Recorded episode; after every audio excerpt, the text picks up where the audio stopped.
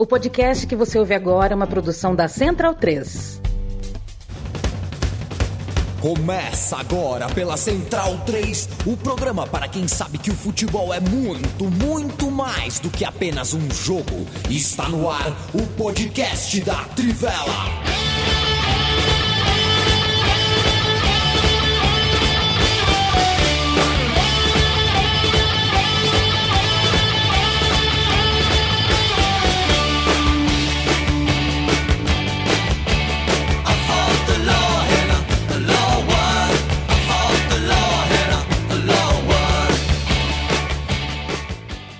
Bem-vindo, bem-vinda, amigo e amiga da Trivela e da Central 3. Que dia é hoje? Hoje é dia 12, 12 de agosto de 2023, 10 e pouco da manhã. Eu me chamo Leandro Amin, ao lado de Bruno Bonsante, meu xará Leandro Stein, Matias Pinto, bela peta. Quer dizer, eu, acho, eu não acho bonita, mas como ela, é, ela tem um simbolismo, eu acho ela bonita, porque é aquela frase de seu Zeca, né, Matias Pinto? Quem ama o feio, bonito lhe parece. E essa camisa é, tá no meu coração. Eu amo essa camisa. Então, mesmo achando feia, para mim ela me parece muito bonita. Igual da estrela azul, né? Tem time nenhum tem estrela azul na camisa. Essa coisa de estrela dourada, eu acho dourado uma coisa horrível de uniforme de futebol. Não gosto. Tem dourado, eu já não compro, já não gosto. E Felipe Lobo, a Matilha da Notícia, completando o nosso quinteto. Talvez daqui a pouco chegue a Lívia aqui para falar com a gente. A gente termina nessa manhã do dia 12 de agosto as quartas de final da Copa do Mundo. A gente tem agora três seleções europeias e uma anfitriã. A Austrália é, continua recebendo, é, é, né, a Nova Zelândia também, mas a, a gente ainda tem inglesas, é, espanholas e suecas. A gente tem a certeza que virá uma campeã inédita, e isso não é pouca coisa, não é, não é muito normal a gente chegar numa semifinal já sem nenhuma campeã é, repetida, né? Você pode buscar nos outros anos, aí isso não é comum e isso pode ser um temperinho a mais. Agora, tempero para cá, tempero para lá, Bruno Bonsante, que pecado é, imperdoável foi o gol de empate da Inglaterra. Claro que os olhos nossos latino-americanos torcendo para a Colômbia e tudo mais, você não pode sair da Copa do Mundo, ceder um empate para a Inglaterra da forma como foi. Bom dia. Bom dia. É, não pode, né? Especialmente pela dinâmica do jogo, né? Porque a Inglaterra não criou muita coisa também, né? Era uma Inglaterra que estava vulnerável, a, a, Colômbia consegue o gol é, e colocou a, a, Inglaterra contra a parede, né? Uma Inglaterra que na Copa do Mundo inteira não conseguiu fluir muito bem no ataque é, e é, ficar, saiu atrás pela primeira vez no placar, né? Era uma, no, saiu atrás do placar pela primeira vez na Copa do Mundo, era uma situação nova para esse time inglês e poderia ir deixando ela mais nervosa, mas aí o, uma falha da goleira, né? O empate vem logo depois, leva a Inglaterra muito mais tranquila para o intervalo. E depois do segundo tempo também, é, não foi uma falha, uma falha, mas foi um erro defensivo também, né? Uma bola que dava para ser cortada que cai nos pés da Alessia Russo, que faz o segundo gol da Inglaterra. É, a Colômbia pressionou, acho que tentou bastante, né? É, foi para cima, teve coragem. A Inglaterra ficou matando o tempo na bandeirinha de escanteio nos minutos finais, mas no fim foi insuficiente para causar mais uma zebra. Mas ainda assim, uma campanha fantástica da Colômbia ter chegado até as quartas de final, ter vencido a Alemanha como venceu, sai da Copa do Mundo de cabeça mais do que erguida. Ah, o Matias Pinto, bom dia para você. Bom é, dia. Você sabe que na, nos últimos dias a Trivela está fazendo uma matéria todo dia. Né? Trivela.com.br, entrem lá. E durante a Copa do Mundo, o podcast da Trivela, com oferecimento, com apoio da KTO. KTO.com, um beijo, um abraço pro time da KTO, para os gaúchos e gaúchas da KTO. A, a Trivela, antes de cada fase da Copa do Mundo, tá juntando uma, um pessoal para fazer palpites, né? Palpite, porque o povo gosta. Fiquei sabendo. Palpite. Adivinha quais foram os meus quatro votos para a semifinal? Olha, eu até li, mas agora já não, não lembro, porque, claro, não tinha só é. você. Mas eu vou de Países Baixos, Colômbia, é. França e Japão. Não, você é, colocou a Austrália e a mim. Ah, que bom, que bom. Então, Porque só nós dois escapei... colocamos a Austrália, ah. então por isso eu não lembro. É. Mas os outros três você colocou a, as seleções derrotadas. Pois é, é, mas faz parte. Até porque tem um pouco de torcida, né? Tinha é. um pouquinho é, é, de torcida nisso. Só erra mas... quem palpita, viu, Yamin? É a velha máxima do pênalti. Exatamente. E como diz aquele técnico da seleção da Espanha, né? É. Você nunca lembra se é o Aragonês ou o Del Bosque. É, eu, eu, cada vez eu ponho na, no, na, no, na, na, voz de um. Eu nunca aposto no meu time, porque se eu perder a Copa, pelo menos eu ganho a aposta. É uma boa forma de se encarar a vida. Mas. Que tal para você? Uh, como é que fica para você? Como é que você enxerga? É, é... Ah, assim, é, é, do ponto de vista historiográfico, é sempre muito difícil falar tão, né, ainda tão recente o que essa seleção colombiana conseguiu, com uma jogadora que na verdade é o retrato do futuro, não do presente, né, no caso a Linda Caicedo, mas que, que com que cheiro, com que perfume, com que sabor você uh, assiste esse final de partida entre Inglaterra e Colômbia? Eu, eu, eu, acho que assim como no caso brasileiro, né, a, o, o, o momento do, do futebol colombiano é algo já é, irreversível, né? Eu acho que é daqui para frente. Eu acho que não corre o risco, né, de ter um, um retrocesso tão grande, né? Então, o futebol feminino cresceu muito, né, no, no, nos últimos anos aqui na América do Sul. É, parte por é, alguns, alguns clubes e projetos é, periféricos assim né que não, não, não, tão, não são os clubes de camisa propriamente né que é, sustentaram a modalidade durante muito tempo. Acho que tem semelhanças é, entre as três seleções sul-americanas que estiveram presentes é, na Austrália e na Nova Zelândia nesse aspecto. É, e tem tido essa crescente, daí também, né, por conta do, dos mecanismos da FIFA e da, da Comembol, porque teve essa pressão, né, já que a América do Sul estava ficando para trás, mas eu acho que a Colômbia representou bem o continente, chegando até as quartas de final, eu acho que até o, o teto não era tão alto assim, né, é, pensando antes do Mundial, eu acho que foi uma campanha surpreendente também, né, pela vitória diante da, da Alemanha, é, e fez esse jogo muito é, digno né, contra a Inglaterra, pensando na disparidade né, da, da realidade é, de ambos os países né, em relação ao futebol de mulheres. É, e tem né, essa, essa, esse prospecto né, da, da Linda Caicedo, que eu acho que foi a grande revelação é, desse Mundial. E pensando no futuro, né? Quem sabe a Colômbia possa é, incomodar mais o Brasil, né? Nessa disputa é, pelo continente, né? Lembrando que fez a final da última Copa América, um jogo muito duro, é, vendeu caro a derrota também, assim como é, hoje contra a Inglaterra, e que deixou nessa sensação de que poderia ir mais longe, né, se não fosse as falhas defensivas, porque é, fez um jogo do meio para frente muito bom é, e, enfim, golaço também da, da Santos, né? É, eu acho que eu, eu, eu, não vejo falha na URPS, né, como a, algumas pessoas, principalmente na, nas redes, né, quiseram imputar, lembraram do David Seaman, né, é, nas quartas de final também entre Brasil e Inglaterra em 2002, mas eu acho que ela foi um lance de muita felicidade dela, uma bola muito bem batida é, e não deu chance para uma das principais goleiras, né, é, dessa edição. Quero mandar um abraço pro pessoal do Cuscuz Esportivo, tá aqui, o Antônio Filho, Valeu, companheiro. Você é obrigado a realocar minha torcida. O importante é aproveitar. É, pois é, só sobraram três jogos, né? E mais uma disputa de terceiro lugar, que eu não chamo bem de jogo, chamo de exibição, recreação, sei lá. Anderson Santos, saudade de você, companheiro. Camisa do Matias hoje reflete muito carinho que temos pela seleção colombiana. A geração de mulheres é boa, tende a ir mais longe. É verdade, é muito carinho que a gente tem por essa seleção. Um abraço para o Cleginaldo. Valeu, Arthur. Um abraço para você também. O Bigode cita aqui, ele achou que as colombianas não pareciam é, estar numa, jogando quartas de final, né? Achou que faltou um pouquinho de desespero, entre aspas.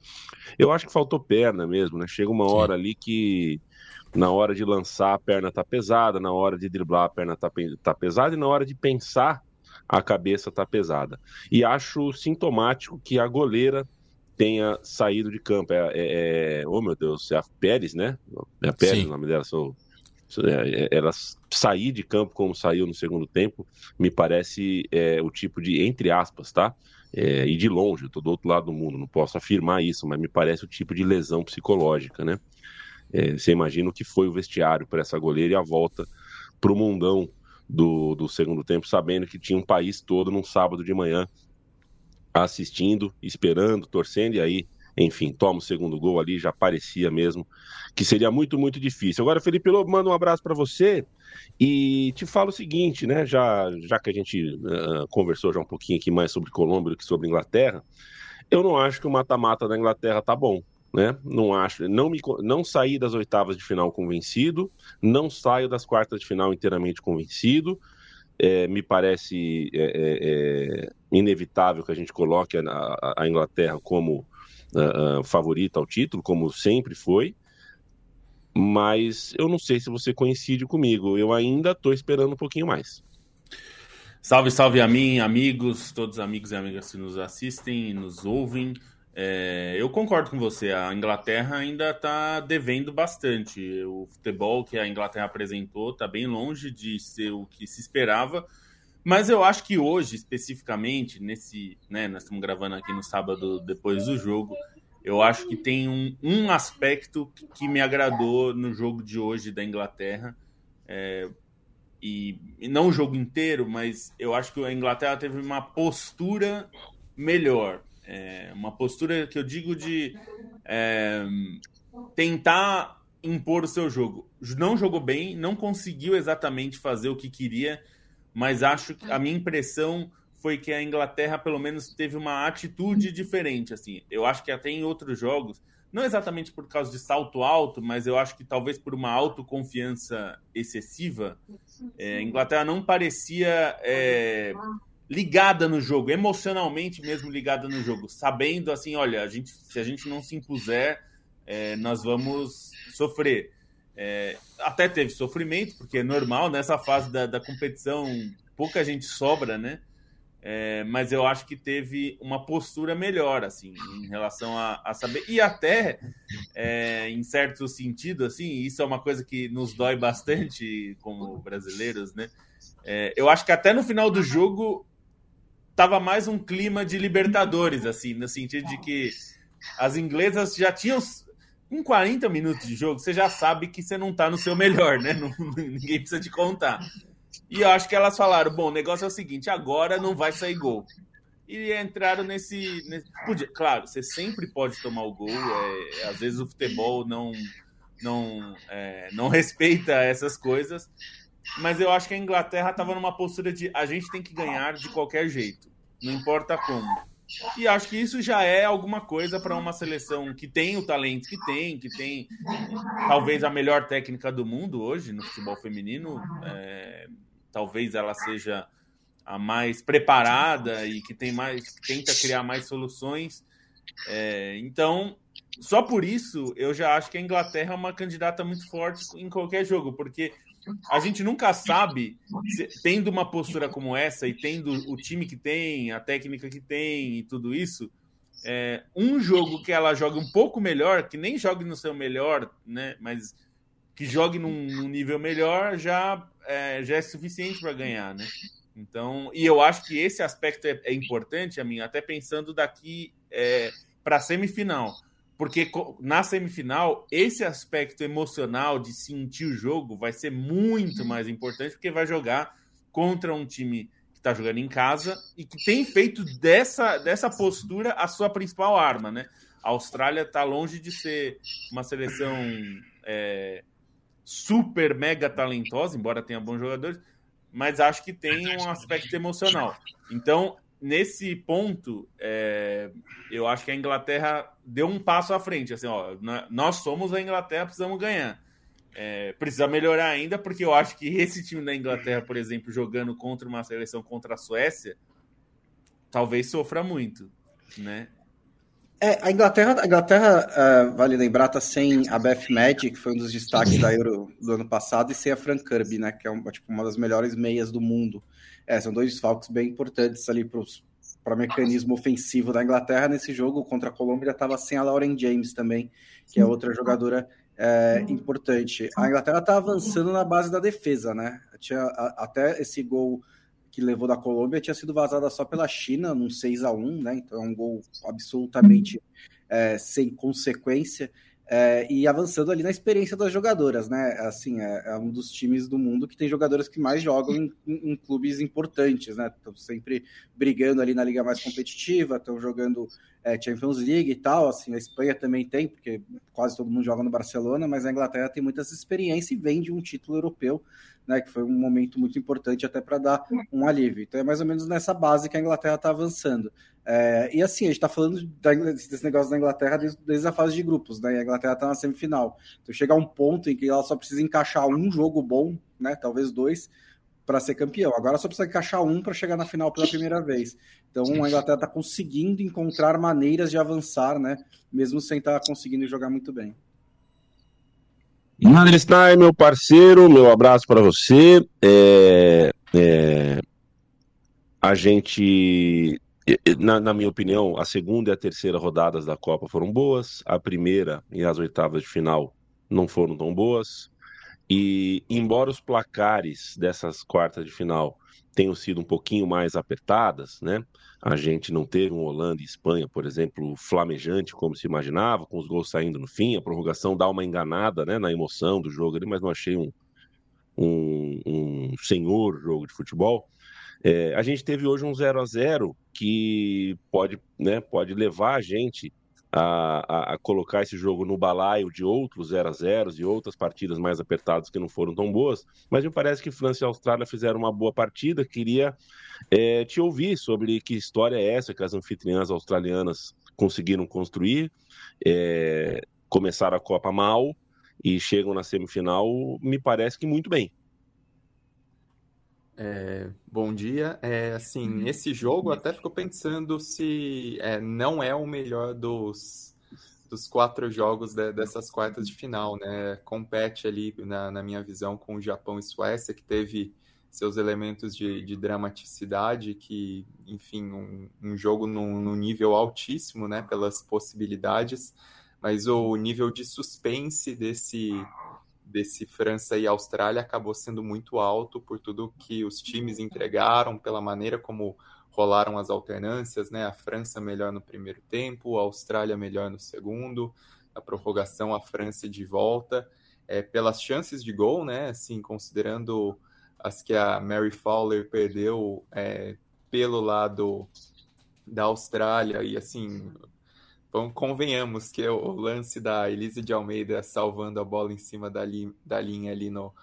É, precisa ser considerado entre as melhores defesas da Copa, porque a maneira como ela conseguiu arrancar a bola dali foi impressionante, mas a França também com chances, com gol anulado, com bola inacreditável também perdida no primeiro tempo.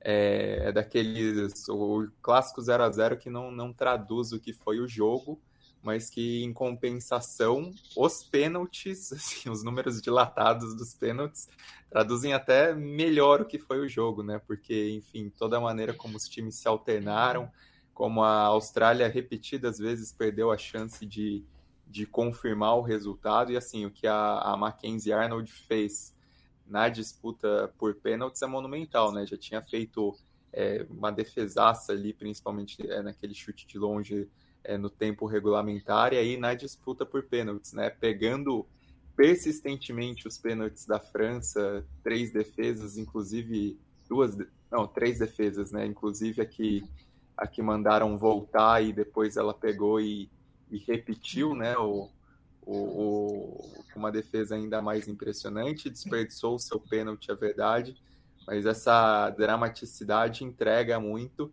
e, e, é isso, né? A Austrália é uma seleção que sofre com a questão física da Sanquer, né? E assim, acho que ninguém tem dúvida que se a Sanquer tivesse totalmente saudável, a Austrália estaria mais forte, né? Porque é uma jogadora que carrega a defesa, que consegue é, resolver muitas partidas sozinha, basicamente, que é muito forte fisicamente, que tem muito talento, muita capacidade é, de definição.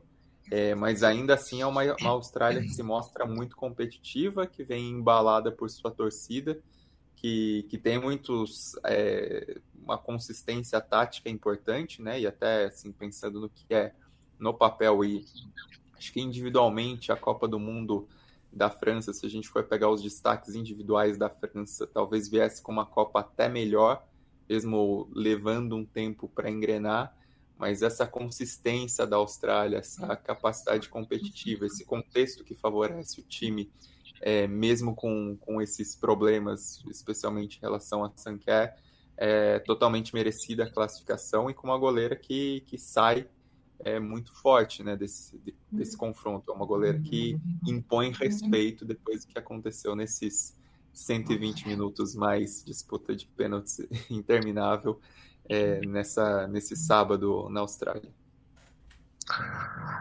Eu quero mandar um abraço para o José Sobreira, para o Lucas Guimarães. Olha, se o meu áudio estiver muito alto, eu estou numa configuração aqui tentando equalizar é, mas peço desculpas, né? Se tiver muito alto, se tiver muito grave, estou tentando falar distante aqui. A gente está numa situação aqui é, diferente da habitual. Eu estou tentando equalizar para não estourar o tímpano de ninguém, para não ficar muito esquisito e qualquer coisa também na edição. É, é eu tô, aquele... eu tô regulando é? na mesa aqui. Então, para quem está acompanhando ao vivo, Perfeito. pode estar tá estourando um pouco, mas aqui na mesa eu estou dando uma, uma segurada. Eles são baluarte, Matias. André Bracilevski, bom dia, camarada. O Tércio Sonic sempre presente. O Fernando Carnaval nos ouve desde a Dinamarca. E aí é o seguinte, Lobinho, a gente não falou, né? Não teve episódio desde da, por exemplo, a gente acabou de falar da Austrália e dos jogos de hoje, né? Dessa madrugada e manhã. Mas a outra semifinal, eu acabei de citar aqui também, é, é, o que me parecia o grande jogo das quartas de final. A Espanha superou a Holanda numa partida que é uma dessas partidas que vão ficar marcadas pela importância do VAR, né? Uma coisinha aqui, uma coisinha ali, a gente pode discutir, mas sem VAR era pênalti para a Holanda, né? E aí, com o VAR, virou pênalti para a Espanha, poucos minutos depois. E a Suécia, companheiro? E a Suécia? A, a Suécia talvez seja o time menos festejado de todos os semifinalistas, mas me parece um time muito consistente, um time fisicamente muito inteiro e um time que chega. É, não sei, quero te ouvir. Quero te ouvir se a gente vai assistir esse Espanha e Suécia em igualdade de, de, condições. Se a gente tem realmente um jogo equilibrado nessa semifinal ou se você é, reputa aos, as espanholas ou, de repente, até as suecas algum favoritismo. Olha, e a minha a Suécia, é, eu acho que só o fato dela ter vencido a seleção que para mim jogava o melhor futebol é, já mostra muita coisa, né? Acho que já dá um sinal bem claro que esse time é, não tá para brincadeira na Copa. E, e acho, acho, que me surpreendeu principalmente a forma como a, a Suécia encarou o Japão. Acho que o Japão não conseguiu fazer o, o jogo que esperava. É, isso é, é acontece, é um torneio curto, né? Então qualquer jogo que você não consiga fazer, exercer da forma como quer pode acabar eh, te eliminando. Mas eu acho que o Japão é, é, teve chances e poderia ter até é, não só empatado, teve o pênalti que perdeu, né, e tudo mais, mas teve chances também. o resultado até poderia ser diferente, mas me surpreendeu mais o, o, o controle que a Suécia conseguiu exercer no jogo e um controle daquilo que a gente já viu muitas vezes, que nem sempre é um controle é, guardiolista, né, digamos, de, é, é, o tipo de controle de posse de bola e de deixar o adversário morrer de sede, né, porque não consegue ter a bola. A Suécia consegue exercer um tipo de controle no jogo, é, obrigando as adversárias a ir para onde ela quer, é, seja na área do campo, seja é, obrigando a abrir espaços né, para ela no, no, na forma, quando ela recupera a bola, ela ter esse espaço. Isso me parece algo pensado da, da Suécia, não me parece algo casual. É, é um time. É, uma das coisas que sempre é, me, me deixou bastante admirado por esse time japonês é a capacidade de se adaptar. E eu acho que isso a Suécia conseguiu fazer também contra o Japão, né? Conseguiu neutralizar as armas japonesas de uma forma é, muito eficiente e, e, ao mesmo tempo, atacar a, a, o Japão numa, num ponto que talvez seja o ponto fraco do time mesmo, que é a bola alta, né? A bola na área não é a especialidade do Japão. É, e defensivamente, acho que a Suécia conseguiu fazer a, a, o Japão sofrer nesse, nesse aspecto. Então, por tudo isso, é, eu, não, eu, eu não consigo ver uma superioridade tão grande assim da, sua, da Espanha para a semifinal, a ponto de, de a gente apontar um favoritismo muito destacado.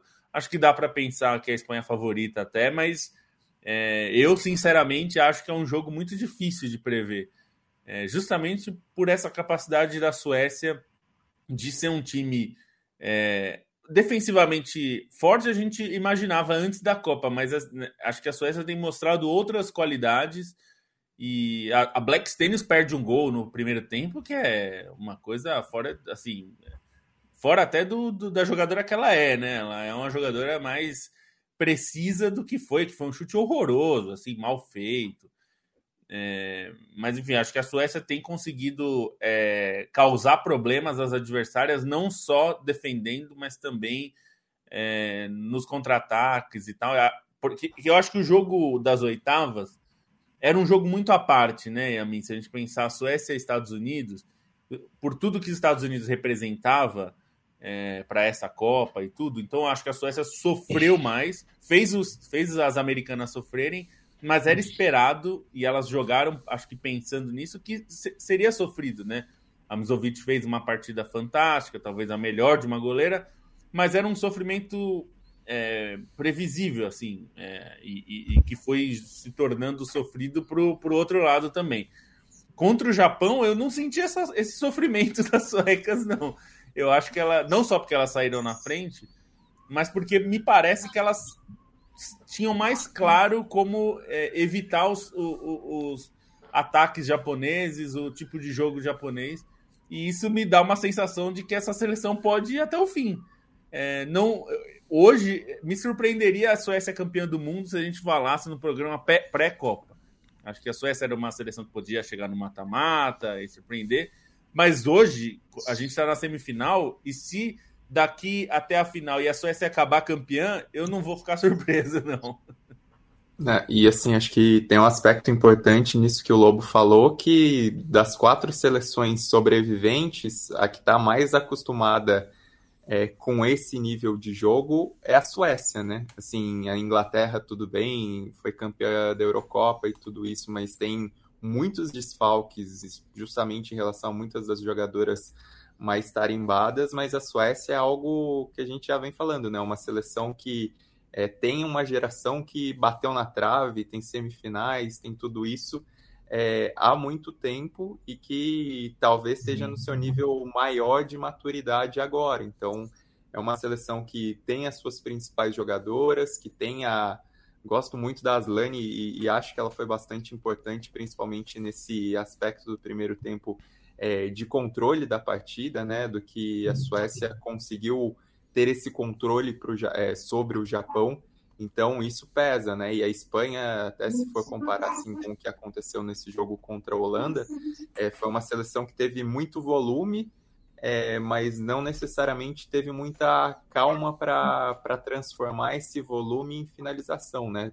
Sim, o primeiro tempo foi toda loucura, teve gol perdido, teve aquelas duas bolas na trave meio maluconas e tudo isso, mas é uma Espanha que, assim, pelo que foi o desenho da partida, até pela partida da Holanda em alguns momentos, é, a Espanha poderia ter construído esse, esse resultado um pouquinho mais fácil, né, nesse jogo das quartas de final, sem todo o drama que se desenrolou, sem toda essa, essa característica épica a partir, principalmente, dos, dos minutos finais da partida. Então, a Suécia vejo com essa vantagem, e assim só para falar também do Japão, né, que é uma seleção que cai nas quartas de final, mas pelo futebol que vinha mostrando era uma seleção claramente para mais. É, é, uma seleção que pode amadurecer, né? Outra coisa que a gente bateu na, na tecla várias vezes, que é uma seleção é, com muitas jogadoras jovens, que é uma seleção que aproveita uhum. muito o trabalho de base, né? Assim como a Espanha é uma seleção que veio progredindo em Mundial Sub-17, Sub-20 para dar esse esse resultado na Copa do Mundo adulta. E assim, foi um jogo que o Japão teve essa dificuldade até de encaixe do jogo no primeiro tempo. é, de lidar com a postura da Suécia, o próprio banho de água fria no que foi, é, enfim, o, o, segundo gol da Suécia também, pela maneira como impôs as dificuldades. Mas o Japão, mesmo perdendo, mesmo ficando nesse quase, é, eu vejo uma postura positiva assim na capacidade de, de, reação do Japão durante o segundo tempo, né? Convenhamos que a sorte não teve do lado. A gente até pode falar mais do pênalti, mas a cobrança de falta da Fujino é inacreditável como aquela bola não entrou, né? Batendo no travessão, batendo repicou em todos os lugares possíveis do estádio e o Japão tentou, né? O Japão teve volume, é, teve essa busca pelo resultado. Às vezes a bola não entra, mas não é algo para avaliar o Japão como é, algo negativo. Tinha uma seleção mais forte, é, uma seleção mais experiente do outro lado, uma seleção forte com boas jogadoras. E até pensando em perspectiva pré-copa, o sarrafo do Japão subiu muito com essa qualidade do futebol, com o talento das jogadoras. Volto a ressaltar que eu gostei muito da, da Hasegawa no meio-campo, assim, como jogadora que me agradou bastante pelo, pelo trabalho que fez nessa Copa do Mundo, mas às vezes a bola não entra. E estar sem a seleção é difícil a gente colocar como melhor da Copa alguém que sai nas quartas, né? É, então acaba ficando para alguém da semi, para alguém que está, enfim, é, na final, que é campeão. Sem a Hasegal, que era meu voto, eu vou começar a considerar um voto, por exemplo, na Hermoso, né? Ela jogou muito bem contra contra a Holanda e essa disputa continua equilibrada, né? Quem é a grande jogadora, quem será o grande nome dessa dessa dessa Copa do Mundo? Vai ser uma disputa que eu acho que vai acabar pesando muito qual é a seleção que vai vencer. Eu só queria fazer um destaque sobre a Diga Espanha, lá. né? do, de quem fez o, o gol da vitória, né? A Sara Parajuelo, porque as seleções no plural da Espanha, né, independente da modalidade, não tem muitos atletas negros, né? É, por conta até da própria configuração colonial, né? A, a, Espanha, vamos dizer, chegou atrasada na partilha da África é, e teve só a Guiné Equatorial é, abaixo do Saara, né?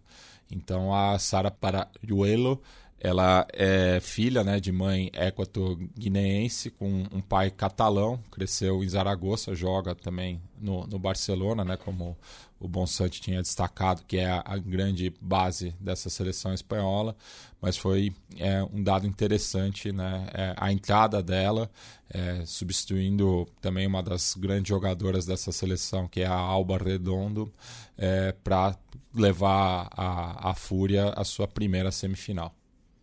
E que tem uma baita história, né? Porque, enfim, ela conciliava a carreira nas seleções de base, que ia muito bem nesse trabalho de mundial, com uma carreira promissora no atletismo, correndo 400 metros rasos, 400 metros com barreiras. Se não me engano, até ano passado ou ano retrasado, ela ainda competia em, nos torneios nacionais e europeus de atletismo, com recorde de de categoria sub-18 e tudo isso, e embora assim, é, ela, ela foi gol... medalha de ouro no, é, no Festival Olímpico da Juventude Europeia, é, nos 400 com barreira.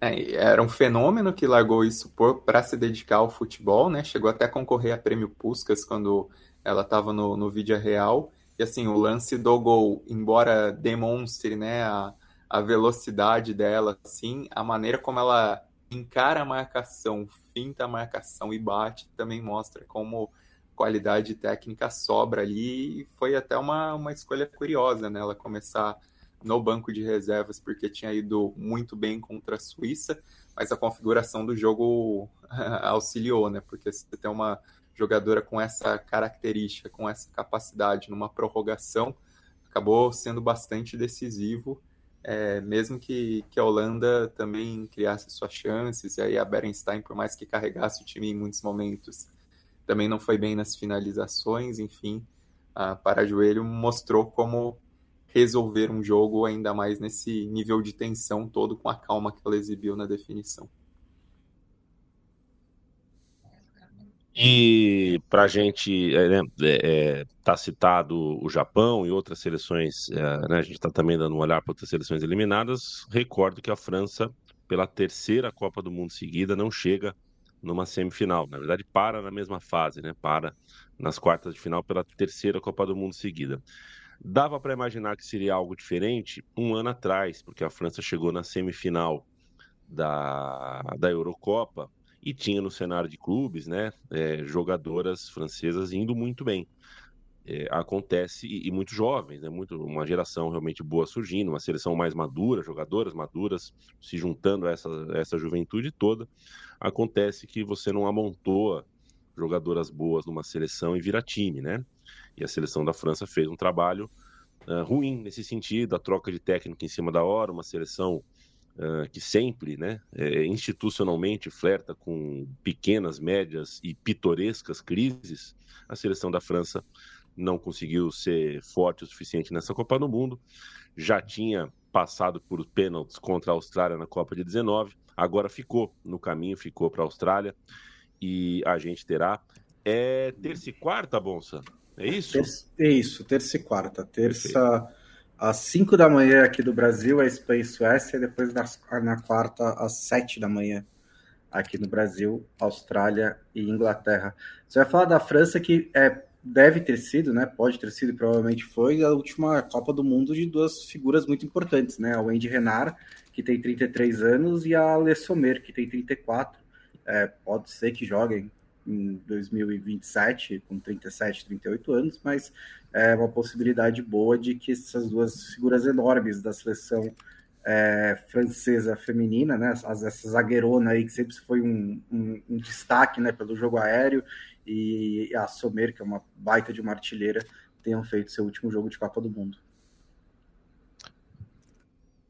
Sempre a gente vai estar tá aqui. A gente está fazendo é, é, episódios especiais, em datas especiais, quando terminou as oitavas, agora quando termina as quartas, fazendo um balanço. E assim como bandeiras que a gente viu no estádio hoje, bandeiras brasileiras, de times brasileiros, é, a gente estava aqui pensando que poderia estar tá falando num pós-jogo do Brasil. Né? O Brasil, na tabela, fecharia as oitavas, fecharia as quartas de final. Não foi o que aconteceu, mas a gente segue aqui em parceria com a KTO. KTO.com é o endereço, é, Trivela é o cupom que você coloca em KTO.com para ganhar 20% de free bet no seu primeiro depósito.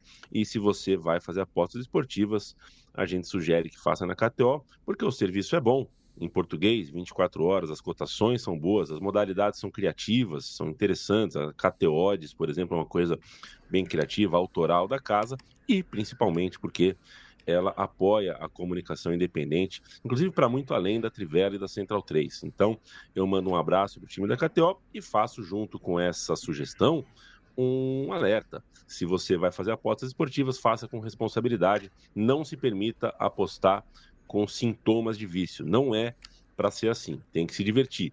Apostas esportivas servem para você se divertir e não para você apostar aquilo que você não pode perder. Correto? KTO.com. Um beijo, um abraço pro time da KTO. Bons. Quer as cotações da semifinal? Que já saiu aqui eu na te... KTO. Eu te peço.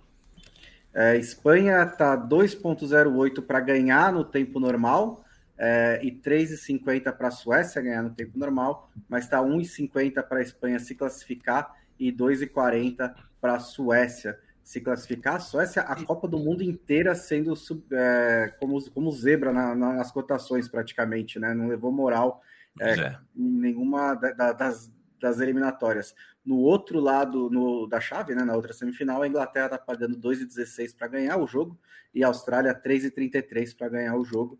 É, a Inglaterra 1,60 para se classificar e a Austrália 2,20 para chegar à decisão. KTO.com, um beijo, um abraço pro time da KTO, obrigado pela parceria de Copa do Mundo e sabe que gostoso é, né, Bruno Bonsante? Eu tô com um notebook novo, né? Uhum. E como é bom, eu tô num hostel, eu tô no Rio de Janeiro. E Olha como é bom levar levar um notebook novo para o café da manhã sem se preocupar com bateria, sem se preocupar com mau contato. Nossa, foi muito é bom, me ajudou me ajudou bastante. Tá me atrapalhando aqui porque notebook novo você tem a configuração nova do microfone para fazer. Eu espero ter melhorado um pouquinho. Eu acho que eu dei um tapa aqui, devo, devo ter melhorado um pouquinho o volume do meu do meu microfone. Mas nossa, que gostoso! Eu tinha esquecido como é bom pegar um notebook e andar com ele no, é. no, no, na mão. Nossa. Não, e outra coisa que eu não sei qual notebook você trocou por qual, mas quando eu troquei o meu, que eu senti também, eu peguei um muito mais leve. E aí também, tipo, colocar na mochila e tal, carregar, foi uma, é. uma mudança de vida mesmo também. Você quer fazer propaganda do, do, do seu atual, Nuno Sanches? Ah, não sei, é, é, é de uma empresa indie é. chamada Apple, que tem, tipo... É, então... Tá começando. Só vou fazer, fazer, uma, é, fazer uma propaganda de graça aí para eles. Vou fazer uma propaganda só que Felipe Lobo me aconselhou e acho que esse conselho merece ser para todo mundo. Se vocês puderem comprar um computador com SSD, comprem. É. A é. diferença é. que isso faz na vida é impressionante. Eu coloquei um, que, um no meu no ano passado e olha, foi uma diferença brutal. O que, que é um SSD, gente? Porque você tem o HD, é o HD, o HD, é, o HD é por disco, né? É, o modelo hum. tradicional é disco. É, o SSD é um outro tipo de, de, armazenamento e ele é muito mais rápido, porque o disco o HD, ele precisa girar, né? Então, cada vez que você vai buscar informação, ele precisa girar para achar essa informação. A SSD, como ele não é disco, ele armazena direto no lugar, então ele busca mais rápido, é, tudo funciona. Se você troca, se o seu é Entendi. HD e você troca para SSD, é como se você tivesse comprado outro computador, é uma coisa fora de série. Resumindo, você liga o computador em 20 segundos. a primeira Ou menos. É. Ou menos até. Eu vou, eu vou perguntar para o Eduardo, que é o nosso responsável na Central 3 por computadores, perguntar se esse computador, que na verdade foi ele que indicou, é, se tem esse diacho desse SSD. Porque se não tiver, eu vou reclamar. Vou falar, pô, você, de que lado que você tá, companheiro? Eu te peço um notebook para salvar a vida. Você me dá sem SSD, ainda vou bancar o entendedor. Só, você me deu um, um negócio que o HD roda. Não é para girar, tem que ser. Obrigado. Mas isso, aí pelo menos dá para trocar depois, né? Dá, é, é dá para você fazer um upgrade se você precisar. É. Tá bom, tá bom. O Bruno Mioto, valeu, um abraço para você. O Bruno Mioto fala que a Ásia fez, fez história, né? No mundo de futebol, a Austrália é a Ásia, né? E as Matildas são a terceira seleção desse continente a chegar na semifinal. As outras foram a China, em 1999, perdeu a final, foi vice-campeã, e o Japão, que foi campeão em 2011, no ano que era para ser do Brasil, mais do que 2007. 2011 para mim é o grande pecado é verdade. É, da nossa da nossa seleção falando em nossa e, seleção e só é, e só já que a China foi citada né impressionante como ela foi perdendo o caminho também né ela que foi uma das seleções era uma potência pioneiras né, né? É, enfim e, e, assim tem muito potencial é, humano, né? Tem muito se investir direito, mas é, tem ficado pelo caminho, né? E o Japão teve 2015 também, vale lembrar, né? É... Exato. Não, e, e, só para lembrar e... que Ásia. Falando é... em seleção brasileira, né? É... Nada ainda, né, gente? Não. Nada, né? Acho que ninguém só passou o faxineiro, deve ter limpado o chão. CBF está meio abandonada, né? Acho que ninguém se deu o trabalho ainda de parar para pensar, se reunir, tentar se comunicar com as pessoas. Até porque a Pia nem para o Brasil voltou, né? A Pia voltou é, para a Suécia. Deve estar tá feliz, deve ter assistido uh, a sua seleção ontem, a seleção do seu país, deve ter ficado feliz. É, a seleção brasileira porque já é assim com a história de Nis, Ancelotti, né? já, já é assim com algumas coisas relacionadas a sub-20, com algumas coisas, e a sub-20, tanto a, a, a, seleção de base do Brasil tem um cara que eu gosto muito, que é o Urias, mas também é lenta em decisões do sub-20 masculino, sub-20 feminino, categorias de base. A seleção brasileira é, não teria, eu não, eu não veria problema em ela demorar alguns dias para decidir sobre, sobre a Pia se a gente tivesse mais se ela tivesse mais credibilidade com a gente, né? Se a gente uh, identificasse no comportamento dela um padrão de uh, uma organização que está pensando, que realmente está analisando as coisas. Eu não sinto isso. Eu sinto que a CBF está simplesmente uh, com preguiça de trabalhar. A CBF é um lugar onde eu já não sei quem trabalha lá dentro, quem não trabalha, não sei exatamente qual é o tipo de expediente que se dá uh, nesse lugar. E depois que a gente ficou sabendo que nem orçamento chegou para estudar o Panamá e a Jamaica, para ninguém, sabe, ninguém se deu o trabalho de ir ao vivo. Não é tão longe, o Brasil não é tão longe assim do Panamá, da Jamaica, não jogam em lugares tão distantes assim, né? Era só levar alguém, é, uma passagem de avião, assiste um pouco, um, dois jogos, assiste o cenário de clubes, estuda um pouquinho. É, é algo que qualquer, sabe, é, é algo que a gente seria capaz aqui de fazer se nos pagassem para isso, né? Nem então, precisa ir até lá, viu? Hoje mínimo, em dia você tem ferramentas. CBF. Então é por isso que eu não acredito que a CBF está estudando o que fazer com a Pia. A CBF está fazendo o que ela mais deseja atualmente, que é não trabalhar, não fazer nada. A CBF, às vezes, me parece, está torcendo para o futebol brasileiro se abraçar a ligas e SAFs e se desquitar totalmente da CBF. A CBF quer ser uma coisa que existe sem existir. Quanto menos quanto menos incumbências ela tiver, quanto menos, menos conexões com o futebol brasileiro ela tiver, desde que ela continue sendo poderosa e desde que os cheques e contra-cheques e piques e tudo mais continuem chegando para ela, através de federações estaduais, inclusive, para ela está ótimo. Acontece que esse modelo, evidentemente, é um modelo cínico, é um modelo que não fecha, é um modelo que já há muito tempo, já há décadas, não se sustenta mais e a gente está farto, a gente está de saco cheio. E eu uh, não me conformo que a gente ainda não ouviu uma palavra da CBF a respeito do que vai fazer com a seleção feminina depois desse desempenho é muito, muito, muito ruim, muito ruim, mas é muito ruim mesmo nessa Copa do Mundo.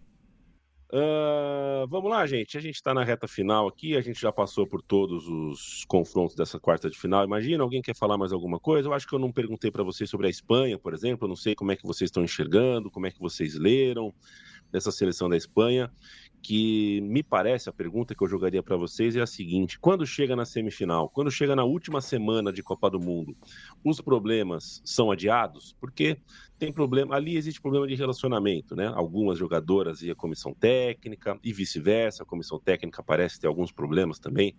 É, é, para lidar com o seu grupo de jogadoras, mas quando você chega numa semi de Copa, me parece que a chance é boa de você adiar, né? Vamos falar disso depois, vamos tentar remar para o mesmo lado e depois a gente pensa.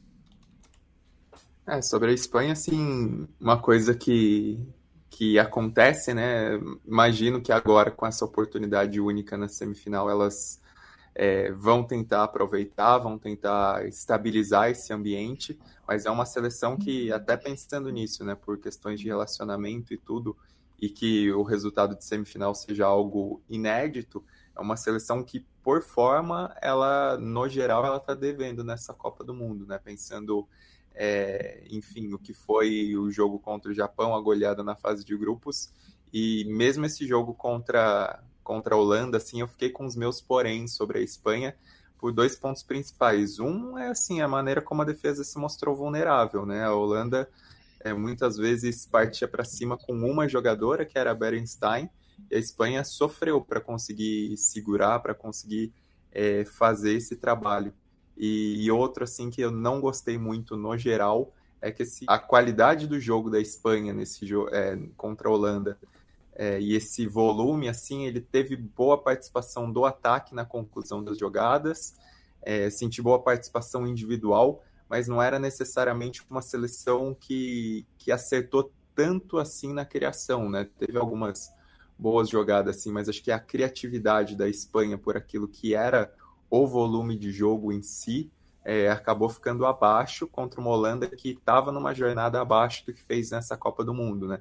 É, tirando a, a, reação no final, assim, foi uma Holanda até em bons momentos da partida irreconhecível. Então, nisso eu acabo deixando um ponto de desconfiança para a Espanha, embora seja uma seleção que é, como a gente já falou tantas vezes, tem o fator do entrosamento por ter uma base do Barcelona, tem uma qualidade técnica muito grande pensando na individualidade das jogadoras, né? O Bonmati não foi bem nesse jogo, mas a Hermoso foi um, um absurdo, né? Assim, a quantidade de é, da a maneira como ela participou da partida e esse volume de jogo da Espanha nesse jogo parte muito do que fez é moço no jogo.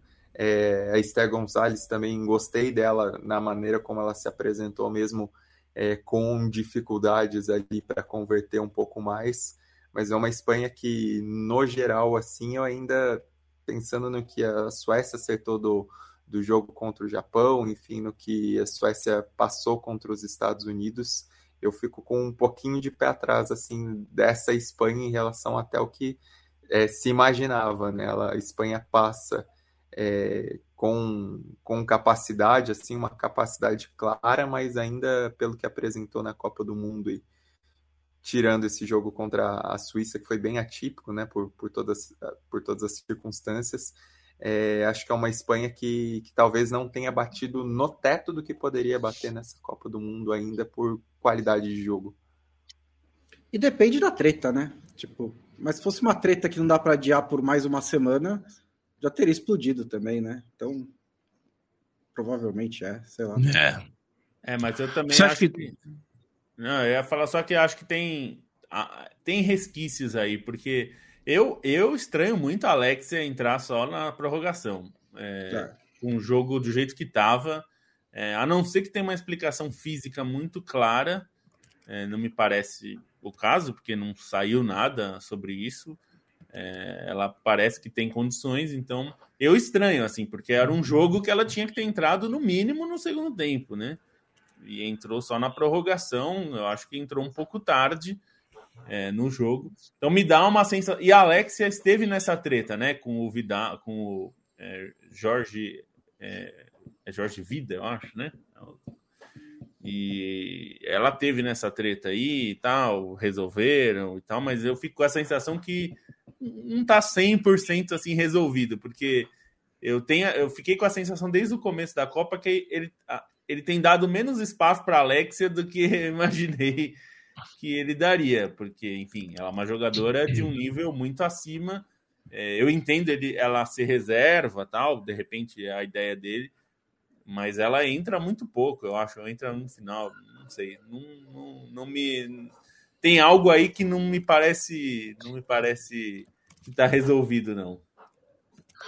Vocês acham que tem gente que depende da treta para se dar bem?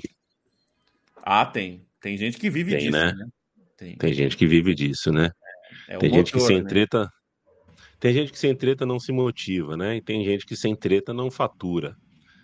Né? Tem gente que sem treta não. Que... Ah, não, tem. Só finge treta, né? Aqueles me segura, me segura e não tá saindo é. do lugar. Não, Teve outro galera... dia um cara no beisebol que fez isso, né? Que achou que ia, tipo, eu vou dar a primeira porrada e aí a Nossa. turma do Deissa disse vai entrar. Só que aí ele foi, dar, deu a primeira porrada e tomou um nocaute do cara depois. E, não, e, o, e o, juiz deixou rolar. O, o juiz deixou rolar. O que a galera ganhou de impressions, né? Que hoje em dia é monetizado no Twitter com essa treta do Caicedo aí no Liverpool no Chelsea. Foi tipo uma baita de uma nota, né? A gente podia só esperar ver para onde ele vai jogar, né? Não precisa acompanhar tudo em tempo real, né? Mas e eu só, oh. só para dizer aqui uma coisa que eu, que eu tinha comentado, o Bruno Meuto até perguntou. Não, ia dizer que a, a gente fica muito nessa sensação de estranhamento da Austrália pertencer à Ásia no futebol, é, mas é um estranhamento que não existe lá. Acho que é bom dizer isso, né? Pros, a, eles falam muito em Australásia, porque, enfim, é, é quase que uma. Um, não só em termos é, políticos, assim, que existe uma relação muito forte nesses países é, politicamente, mas comercialmente, turismo, tudo isso. Então, assim, a gente fica uma sensação que a Oceania e a Ásia são, porque a gente aprende na Sim. escola, né, de serem muito separados, mas na prática eles não são. Então, esse estranhamento que a gente tem, não, os australianos não têm. Na verdade, existe até uma sensação de que as duas confederações deveriam se juntar, né?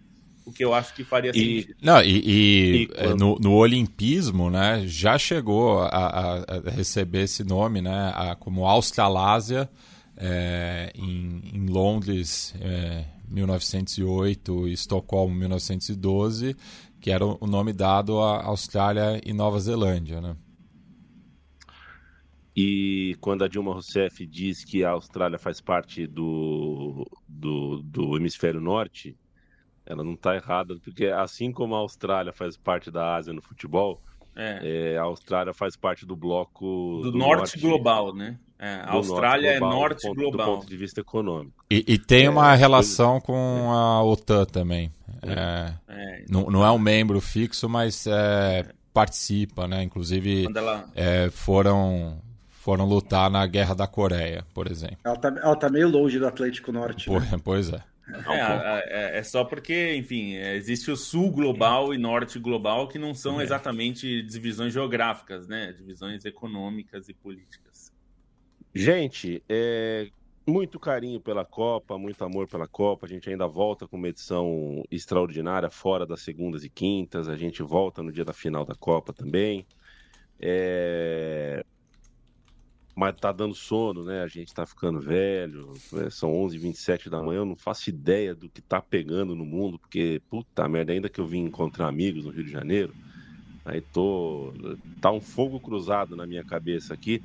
É, eu era uma criança que gostava muito de Copa do Mundo de madrugada, tô começando a perceber que esse tempo já passou. O Matias não, o Matias gosta da madrugada, o Matias ainda é um meninão da madrugada, um homem de hábitos noturnos, Sou notivo, eu os abandonei. É, eu abandonei esses hábitos já há algum tempo, mas estou aqui. Estou forte na luta. A gente tem a Espanha, essa Espanha com problemas de relacionamento e de, de com um desfalque do, da maior do mundo, mas muito forte ainda. Com a Suécia, que só tirou Estados Unidos e Japão da Copa, e isso habilita a Suécia para muita coisa. A Austrália, que vem numa crescente muito interessante e é anfitriã, é dona da casa e por isso merece toda a atenção. E a Inglaterra, que desde o momento zero do pensar e do olhar e do comentar a Copa do Mundo é favorita pelo menos chegar na semifinal, cumpriu a sua, a, a, sua jornada esperada. Então, são as quatro seleções que seguem na Copa, a gente vai ficar de olho. Beijo para você, Leandro Stein. Beijo e mandar também um, um grande beijo para os nossos amigos de Ave de Janeiro, né? Porque aparentemente tocaram o podcast da Trivela no vestiário do Racing, depois de quinta-feira eu ter chamado o time do Gago de pecho frio e tudo isso, porque, enfim, eu tinha meus fundamentos, né? Pela histórico em mata-matas e pela decisão do campeonato argentino que eles perderam na última rodada. Enfim, esquentaram o peito e ganharam do Atlético Nacional. Então, só para registrar que o podcast da Trivela anda ganhando até os vestiários, porque os caras tocaram lá, não é possível. A reação veio por conta disso.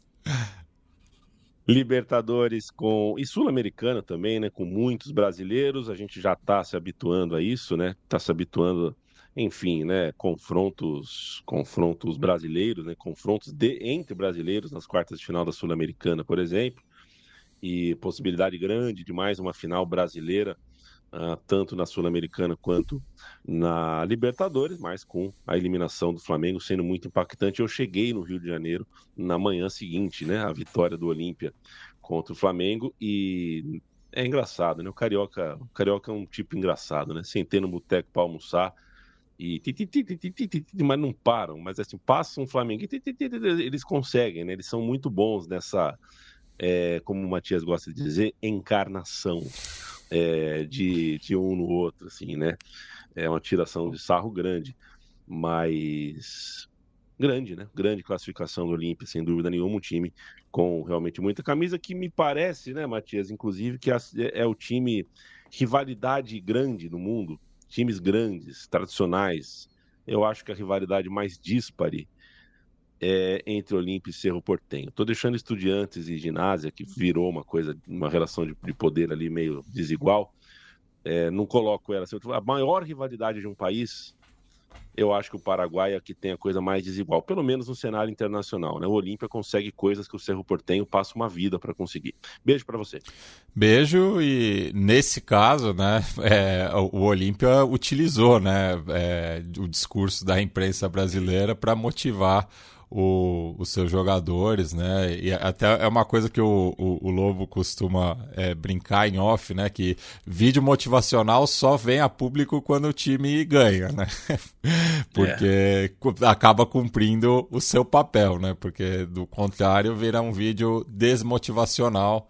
Mas é impressionante, assim, a a mística do, do, do Olímpia, né? É, conseguir reverter um 2 a 0 transitório né, no placar global, logo no começo do jogo, no Defensores del Chaco, já dá a resposta e buscar é, a classificação, né? É, enfim, é, é, é impressionante assim.